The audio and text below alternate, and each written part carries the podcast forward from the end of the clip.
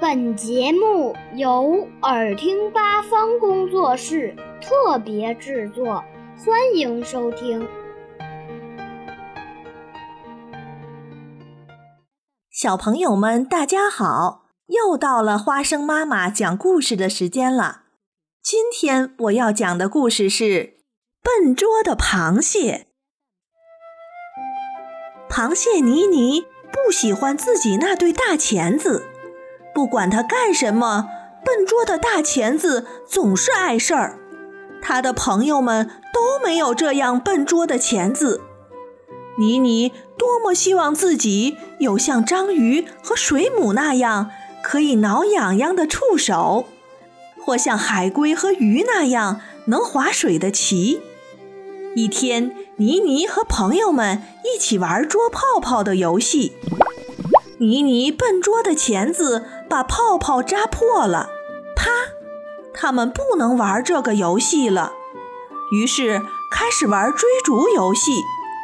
妮妮横着身子飞快地逃跑，可是有一只钳子总是碍事儿。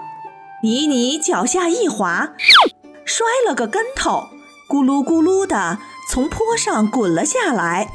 她被埋在了沙子里。只有两只眼睛露在外面，海龟不得不把它挖了出来。大家又决定玩捉迷藏。妮妮爬进一个大贝壳，然后把壳轻轻盖上。这可是个绝妙的藏身之地。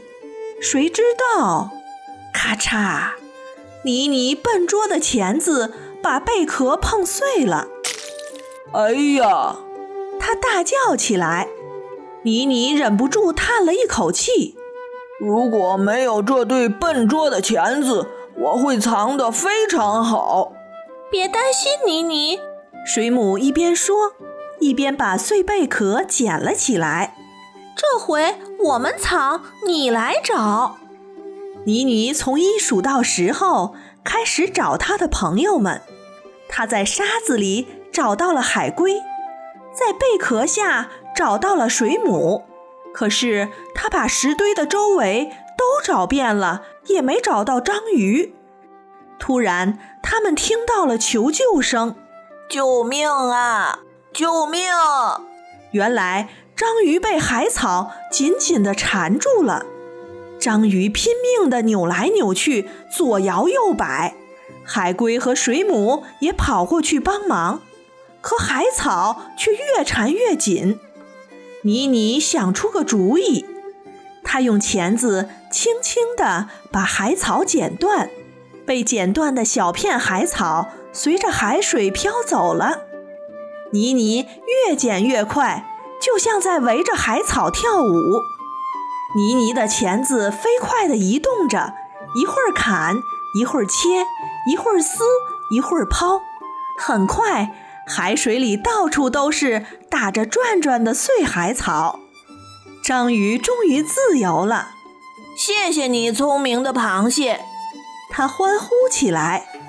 妮妮高兴地挥舞起它的大钳子，它终于知道自己笨拙的钳子是多么有用了。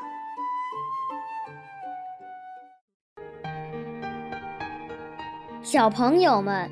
想听更多有趣的故事，请关注微信公众号“耳听八方”，快来听听吧。